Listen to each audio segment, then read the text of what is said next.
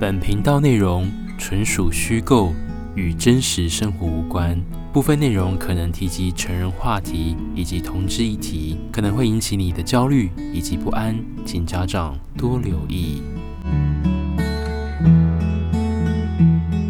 Hello，我是 Gina，很开心有空中跟大家相见了。六月份，我终于搬到华人区的 Sunny Bank，在布里斯本这边。那一天，我记得是一个阳光的早晨。James 非常的不舍，将我所有的家当跟行李搬上了他那台汽车。我们从北区布里斯本的 Aspley 一路开着付费的高速公路，风尘仆仆开了一个多半小时，到了华人区的南区 Callanvale 这边。抵达我新的住处，我卸下我的行李，我的心情此时此刻真的非常不一样。天这么黑。风这么大，爸爸出门去捕鱼，为什么还不回家？如果我是一个海港的女人，此时此刻，我真的希望能够忘掉这段回忆，希望我的丈夫能够在海上遇到暴风雨，就永远不要回来了吧，亲爱的 James，让这段回忆就流落在澳洲的太平洋，永远的消失吧，就像 Titanic 铁达尼号一样，不要再回忆我了。Callanvale 是一个南区的华人区哦，这个区域都是基本上是非常的高档的一个社区，房子都是统一的色调，通常是由黑色。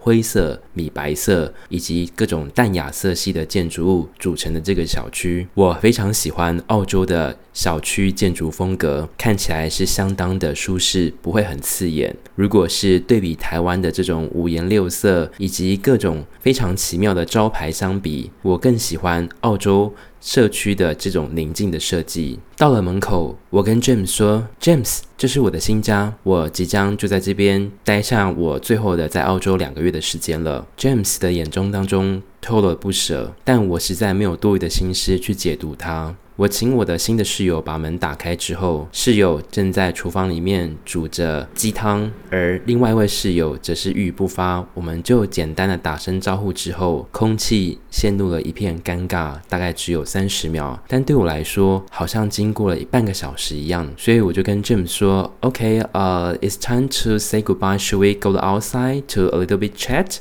所以我就跟我室友说：“那你们先忙一下，我先到外面跟 James 聊一下天。”所以我就到门口这边哦。这一刻就只剩下我跟 James 在这个小区里面的道路上面哦。我不知道要说什么，我只想要留下一些好的印象给他。身为亚洲的传统人的美德，口不出恶言，是母亲给我的。指导的方针人生哲学，所以我就看着他，我只能跟他说：“James，thank you so much. Take care me about a, a one month. Have a lot of good memory, good memory, and I have to move on the next step in Australia.” 然后他就只跟我说：“OK, cool, take care.” 然后我们就简单的拥抱了。这一刻的拥抱，我实在是感触万分。回想。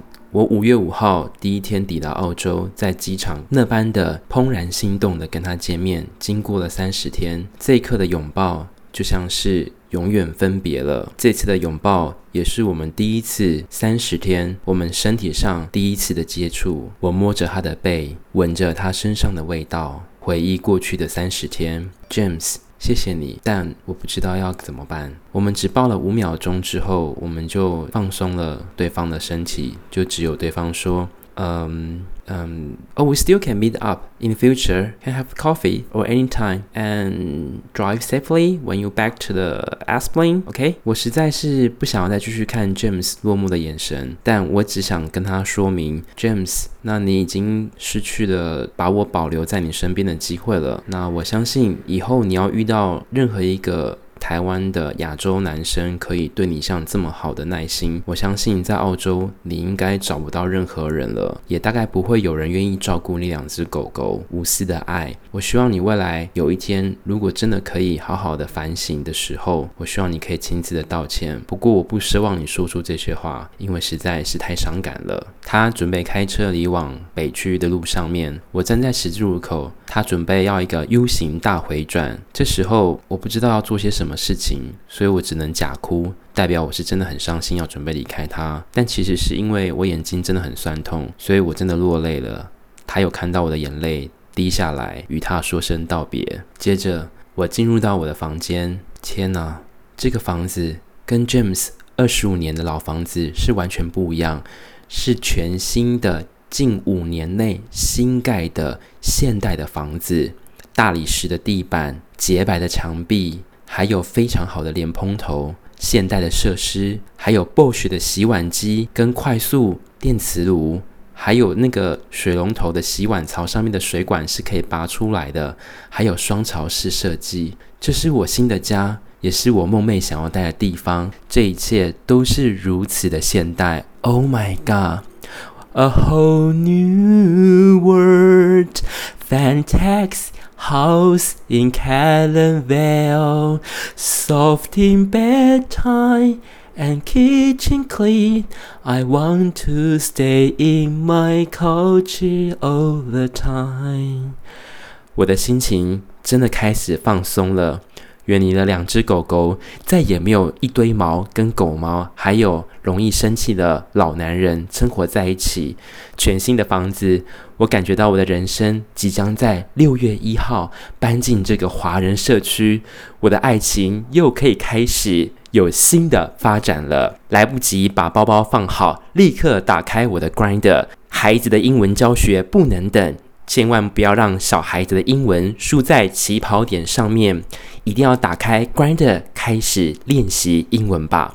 所以我就赶快把我的教软体上面的自我简介广告的文案内容从保守党换成鹰派的攻击的有主动性的档案，直接放上去。过去以往扣子拉到最上面一颗的扣子的照片，直接换上夏天的感觉。夏天裸露的上半身的汗水，我要将我们的亚洲的胴体、鲜美的肉汁以及体态，我们整副端上来。大家想想看。好事多的烤鸡，如果用黑色的塑胶袋包起来，你会买那只烤鸡吗？当然不会。相同的，在 Grindr 上面要展现自己的美好，适时的还是要多肉一些肉肉出来，才是最正确的选择。果不其然，一到了新的地方，在观者上面自然就是新货到，新产品。未拆封，马上就蜂拥而来的澳洲白人开始跟我敲这些软体了，所以一时之间，明明才刚跟 James 分手的寡妇心态的我，立刻就觉得我的人生如释重负。就像 TLC 的一个节目《沉重人生减肥频道》，我此时此刻感觉体重已经从 James。在家的从八十公斤瘦到了现在是七十五公斤，我感觉到我的人生应该是可以好好的变轻松了。当然要慎选，因为我的年纪在这个软体上面通常只能吸引到特定的族群哦。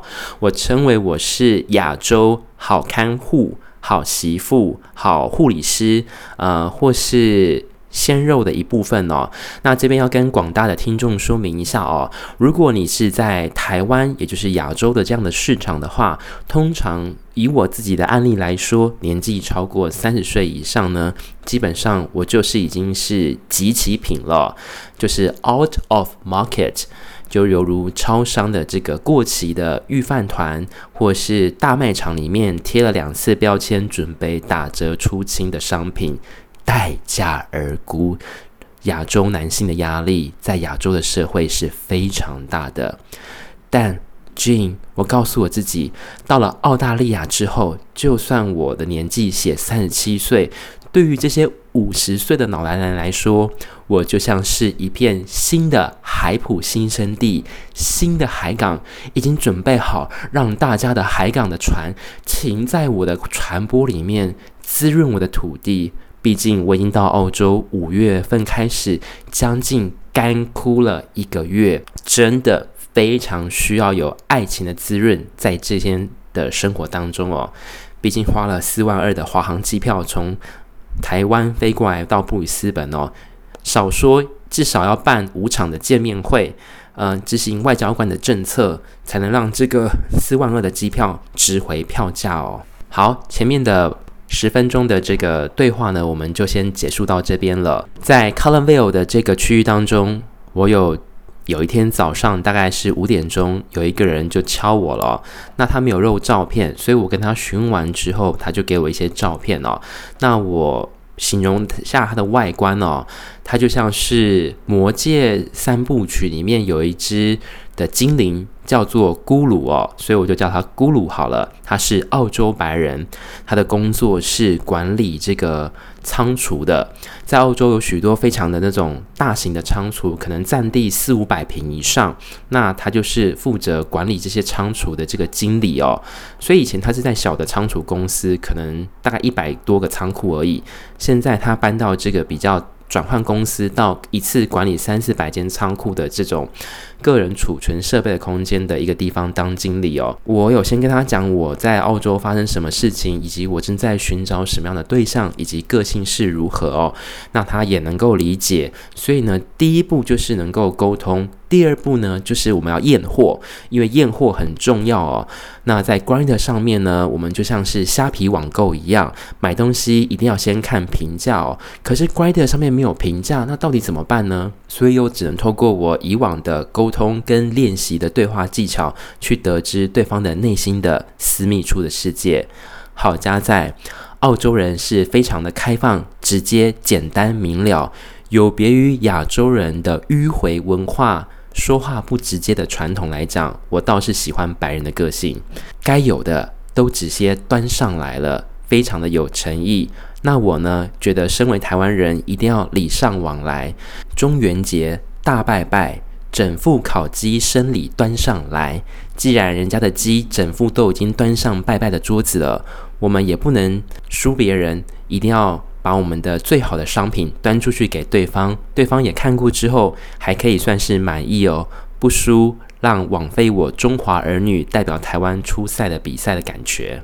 接着我们就又过了几天，他又继续敲我，我就跟他说：“哦，我没有很想要，就是任何的性行为在一开的时候，那你会建议我们先喝杯咖啡吗？”对方也同意，所以我们就约在 Brisbane 的 City 这边，在 Queen Street 上面有一间 LV 的二楼，它是一间比较高档的咖啡厅哦。那我一坐下来，天哪，这一杯冰咖啡要将近十块钱。我告诉他，咕噜不用担心，我可以自己付钱，没有问题的。Go Dutch，各付各的，不会成为负担。但咕噜坚持，但是咕噜坚持，他一定要付我的钱。他说：“你都从南边坐公车一个小时到市中心了，就请你喝杯咖啡吧。”所以我就在这个 LV 的楼上的一间咖啡厅喝着咖啡，我好幸福哦！以前都只能喝便宜的五块钱咖啡。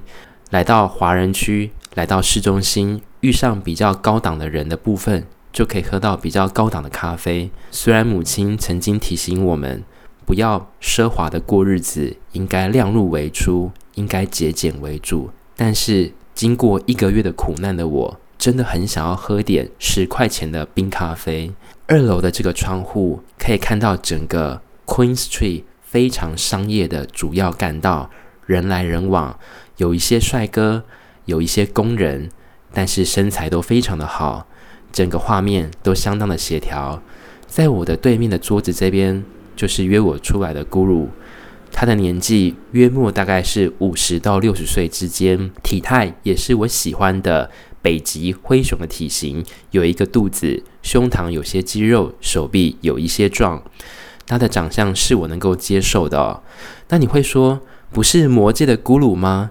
那你不会吓到吗？其实经过 James 的相处一个月的惊吓之后，已经没有什么事情可以吓得了俊了。我是来澳洲冒险的，我是战地记者，我必须用我的一切身体的经历写出可歌可泣的故事。只要对方的长相不会让我已经害怕到不能睁开眼睛，基本上我的范围接受度已经比起台湾增加了大概五百倍的容忍度的范围了。喝了杯咖啡完之后，又走出了 Queen Street，他就问我说俊你想要干嘛？”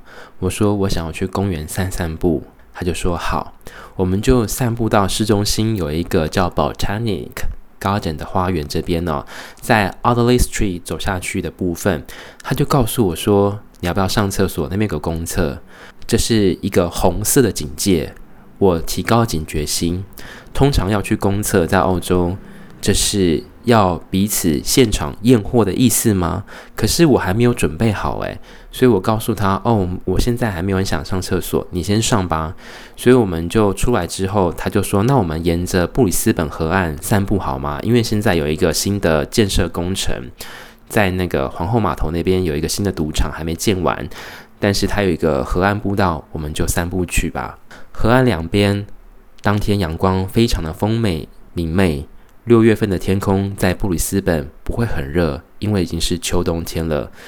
摄氏十五度，吹来迎风，身体有些冷。看着它，我也觉得温暖了起来。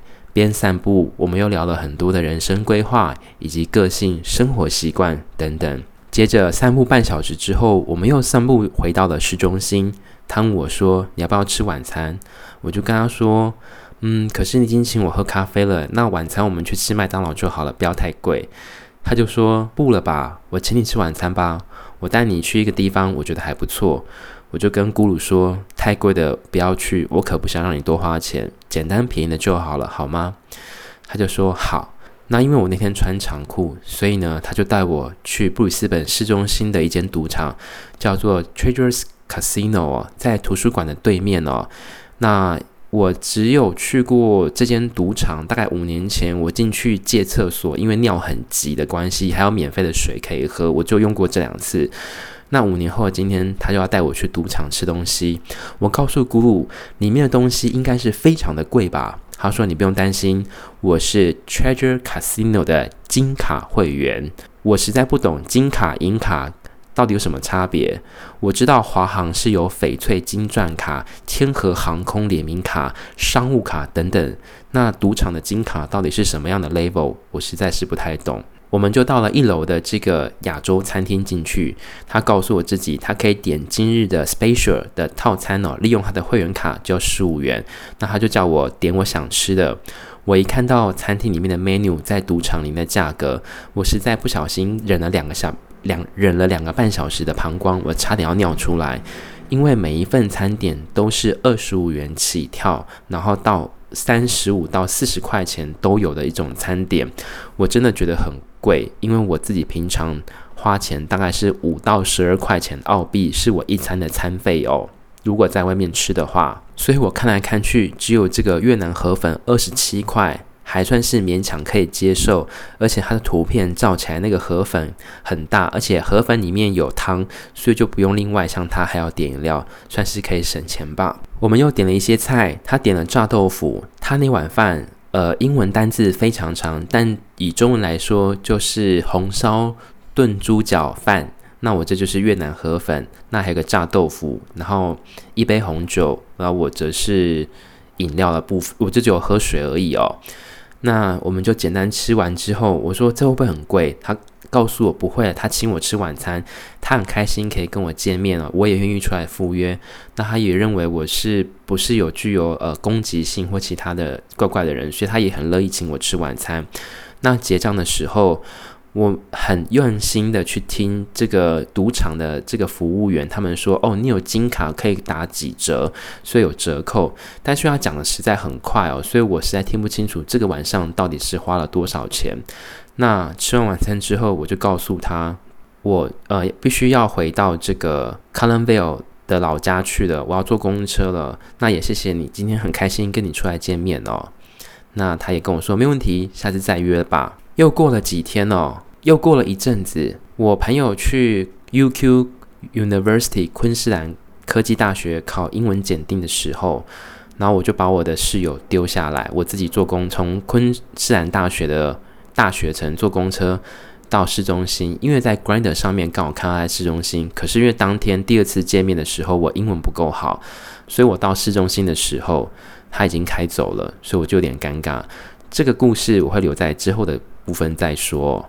第三次见面的早上，又是凌晨四点半，他又在 Grindr 上面又敲了我一下，然后他告诉我他现在非常的饥渴，我就说是哦，到什么程度？传一张照片给我看看吧。那他呢就把他，就是他就在他床上拍了一张具有非常生气勃勃的照片给我看，我看了一下。嗯，真的是比我大一点五倍哦，真的是 too big, can't handle，太大无法掌握。但是 OK，我就直接跟他说：“那你想今天见面吗？”他就说：“我们下午就约在 City 吧。”好，我就跟他赴约完成。但是他告诉我，他房子里面有另外住一个中国人的室友，然后那个室友是读护理系，所以我不能待太久。我想说没有关系，今天的赴约的形态就像是去麦当劳得来速，开车进去点完餐，付完钱，外带回家直接吃掉，然后就结束这一餐的心情，去体验这样人生哦。所以我就在西里跟他第三次在西里跟他见面的时候，我就上了他的车，我们就会开到往北边的布里斯本的一个地方。这栋建筑物到他家门口的时候，四周围虽然是现代的房子，但是我可以感觉到这个社区开发的相当的早哦，因为这个砖瓦的设计真的是大概是二十年前的设质感哦。然后我就进了他的房子之后，通往三楼的路上面，这个房子的氛围让我感到有点害怕，就像是美国的恐怖片鬼店里面这样的设计哦。它的走廊呢，都会有一个小窗户。这个小窗户从外面看进去是有拉窗帘的，是看不进去。但是你进去之后，其实你面对厨房的这个窗户，你看出去就是面对走廊哦。所以有点像是美国那种早期的汽车旅馆设计，我有点不太安心。但是房子里面是相当的干净哦。以澳洲 James 的这个标准来讲呢，这个清洁程度大概是三点五倍的干净程度，非常的整洁。所以我们进行简单的寒暄，喝了一些水，补充电解质之后，我们就两个人慢慢的移往他的房间。我们褪去了彼此的上衣，彼此的防备。我们也先沟通好，我虽然是一号，但是我不想要吸对方的生殖器官，那他也可以接受。我也很喜欢澳洲人，就是讲话算话，在商言商，做生意是很讲信用的。所以经过了一阵。翻云覆雨之后，那我们也探索彼此。那他的身体抱起来的分量真的是相当的好哦，就是重量压在我的身上，让我喘不过气。但是我相当喜欢，就是有点肚子的男生，然后有点像体态，有点像北极熊这样的毛发哦。当然，我平常有练习非常多的技巧哦，那也尽可能的展现出我这个训练多时完备的部分给他，让他永生难忘哦。到了关键时刻，我已经感觉到他的爬山已经快到了顶点的状态，准备可能日出要准备夕阳要出来了，所以为了要迎接那一个光芒跟早上的这一刻哦，我必须要抓准时间。但是那一刻，我非常近看他的表情，他的双眼是该上的，身体微微的发抖颤动，呼吸相当的急促。我认为这个关键的时刻已经到了，但我有点失礼。虽然我常常经历过训练多时的这个忍耐的功力，可以演得非常好，但这一刻我真的很想要大笑。我不知道为什么，因为他正在把这个东西。弄出来的同时呢，他的表情实在太过于狰狞。虽然他双眼闭上，然后我又依偎在他旁边，我真的很想要大笑，但我不能笑出来，因为这是一个非常的圣洁、神圣的时刻，岂能容忍我这样笑场？俊不可以这样子，他会对亚洲人有坏坏的印象，表示我们不够专业。那我就只好用什么方法让他不要发现我在偷笑呢？我就只好把我的头直接靠在他的下巴，脸朝下，反正他的脸是闭上的。我就直到看到他把这个弹药库缴械完毕之后，拿了毛巾擦一擦，我终于放松了。那就到了浴室，我们彼此清洗。清洗到一半的时候，他有告诉我说可能要加快速度。我告诉他，我知道你的室友快回来了，我差不多该离开了。所以我又从北区的布里斯本这边，我又跳上他的车。继续往坐上他的车，他又把我载回市中心，就这样子。我觉得我这一趟好像是外送茶的感觉，从 City 往了北区某个地方下车，办完事情之后又回来，回到 City，然后又直接往我的老家慢慢的移动。那他在床上的表现呢，是相当的不一样的。他的说话的时候是非常斯文的，那在床上的时候呢，是蛮有力气的，就像是台湾的水牛一样，非常的壮硕。那它的特殊的部分，我会给它重点是在于，就是肌肉量是蛮充足的，然后它有地方是让我印象深刻，不外乎它的这个下半身是比我大一点五倍之外。它的舌头真的很惊人哦，它的舌头就像猫咪的结构一样，非常的粗糙，就像砂纸一样。当它舔我的左半边脸颊的时候，我可以感觉到我的痘痘都可以被它清楚的磨砂挤出来，没有问题。而且它的舌头非常的大哦，我非常喜欢吃那种牛舌饼之类的，但是它的舌头的厚度几乎是五片牛舌饼叠在一起，长度呢非常的长。长大概超过十公分以上，所以当它的牛舌饼进入到我的嘴巴里面的时候，我必须要很小心，因为我有很可能会窒息，因为是塞满了我整个空间，我无法呼吸。但是俗话说得好，买东西的时候一定要买有大有小，宁可买大不要买小，因为大的。可以好解决，买小了就不行了。所以整个塞好塞满是让我永生难忘的这个无法忘记的一个点，在他的床上的一个部分哦。之后我们也有交换手机，我也换了我的 iPhone 的 email 以及这个手机以及任何更私密的联系方式，并且交换了 WhatsApp 的部分给了他。虽然我知道以后我回到台湾，也许不会再联络了。或是我未来再到澳洲旅的旅游的时候，不会再跟他见面。但是，就像是做生意一样哦，出门在外一定要建立人脉，不管是哪一种人脉都没有关系，多多认识朋友能够有帮助哦。那其实。这种事情在台湾我是绝对不会做的，因为我在台湾是相当的保守哦。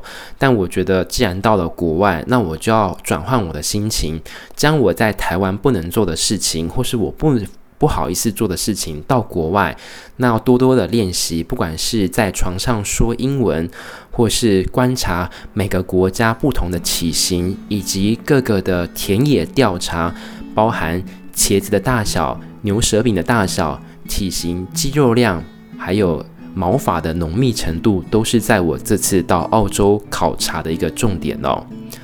我是俊谢谢您今天的收听，我们下次与您空中再相见。